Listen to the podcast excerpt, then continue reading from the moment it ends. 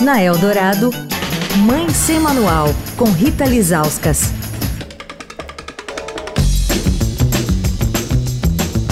Oi, gente, Mãe Sem Manual começando a semana em pleno carnaval. Que chuva, hein? Bom, mas a folia tá aí e a gente vai falar sobre a importância histórica dessa festa, como as crianças podem aprender e também aproveitar a folia. Com a gente essa semana o professor Alessandro Dozena, da Federal do Rio Grande do Norte. Ele é geógrafo formado pela Unesp, músico formado pela USP e dirige o grupo de pesquisa Festas, Identidades e Territorialidades.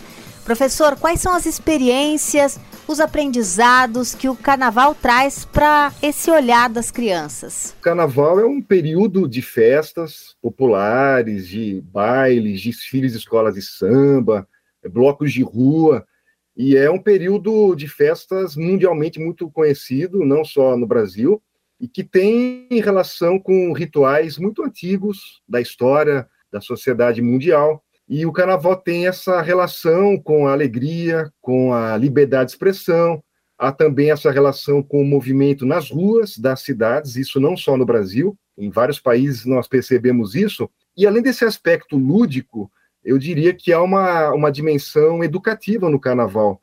E isso é, é muito importante, porque ao celebrarmos o carnaval, nós celebramos, de certa forma, também as culturas de nossas sociedades. E, por exemplo, ao levarmos a temática do carnaval para as escolas, é possível que a gente potencialize essa manifestação festiva enquanto também uma manifestação cultural. Então, eu diria que o carnaval é essa manifestação cultural que nos possibilita um resgate de nossas tradições culturais, da nossa história, de nossas músicas, de nossos compositores. Então, até mesmo a história dos bairros, a, a dimensão das danças, tudo isso aciona uma perspectiva que eu considero muito importante. Amanhã a gente continua. Quer falar com a coluna? Escreve para mãe sem manual, estadão.com. Rita Lisauskas para a Rádio Eldorado, a rádio dos melhores ouvintes. Você ouviu Mãe Sem Manual, com Rita Lisauskas.